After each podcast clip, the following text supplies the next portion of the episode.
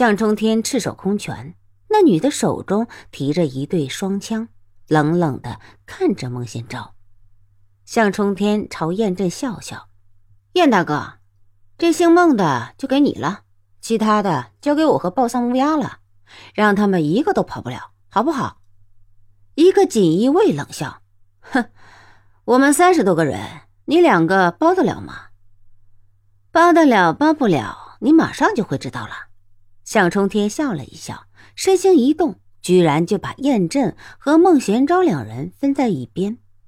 暴丧乌鸦手中双枪递出，只一眨眼间就已掠出三丈，剑尖直直使两个锦衣卫的喉头。谁都想不到，这个一个极纤弱的女子出手居然这样快，出手还这么的很准。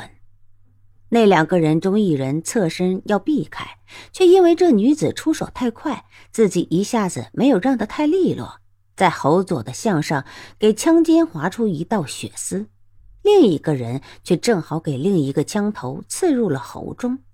那人还在庆幸自己反应快，可另一个人却见他血口子里的血居然是黑色的。这才发现，那一对枪的四个枪头居然全是蓝汪汪的。枪上有毒，这婆娘好狠！那还没倒下的锦衣卫只觉向上发麻，眼前也在发黑，大吃一惊，终于明白自己终归是没有避开，但已迟了。只一交手，便有两人死于非命。众人大吃一惊，齐声大喝：“弟兄们，并肩子上，先杀了这贱人！”暴散乌鸦双枪转动，滴水不漏。那些人一时竟根本攻不进这圈子，一任他纵横驰骋。向冲天跃入圈子中，居然就赤手空拳应付敌人的兵刃，一个使鞭的，一个使万字夺的，和一个用判官笔的。三人见他手中没有家伙，就当他好欺，冲在最前，同时将手里的兵器攻出。向冲天冷笑，拳头一晃，从用万字夺的那人眼前一闪而过，隔着用鞭的人向用笔的人右手腕的脉搏处直接戳去。万字夺一落空，那人这才吃了一惊，而向冲天手里已是有了一支笔。持笔的汉子不妨一出手间就着了道，大骇之下向右边让，同时左手笔直取对方眉心。向冲天反手一笔，挣开了足有三十多斤的铁鞭，右掌又伸去抓另一支笔。这时已又有七个锦衣卫扑了上来。向冲天大笑一声，一把抓住一个矮子的衣领，提起来就朝刺来的一柄剑的剑尖送去。那剑不得不收回，却不防那矮子竟是给人掷了出来。刚要用一式旁敲侧击以进为退，那矮子的头已重重撞在他的胸前，只觉眼前发花，喉头发甜，哇一声，一大口血吐了出来。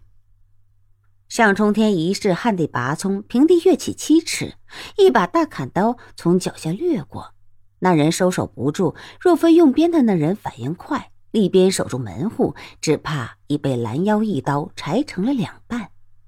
两人都是一头冷汗，实在想不到出手不到半盏茶时间，就有一人重伤，好几个人差点误伤同伴，而这年轻人却一点都没有受伤，甚至连衣角都没给人沾到。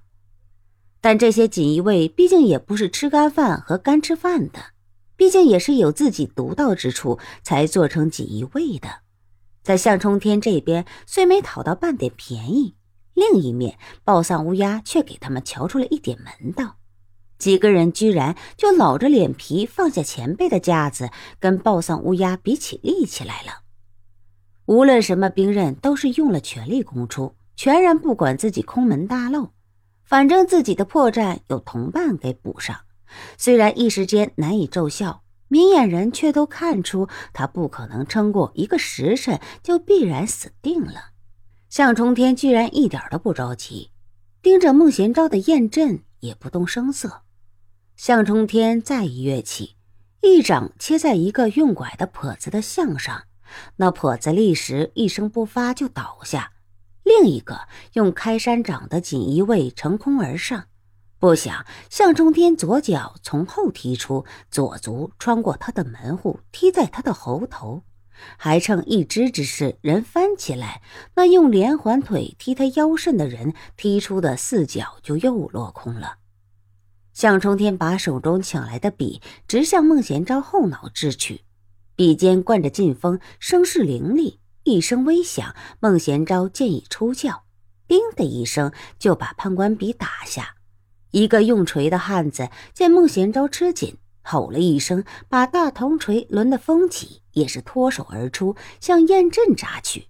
燕震一笑，长剑迎着大锤伸出，大锤压的长剑弯成了一张弓形。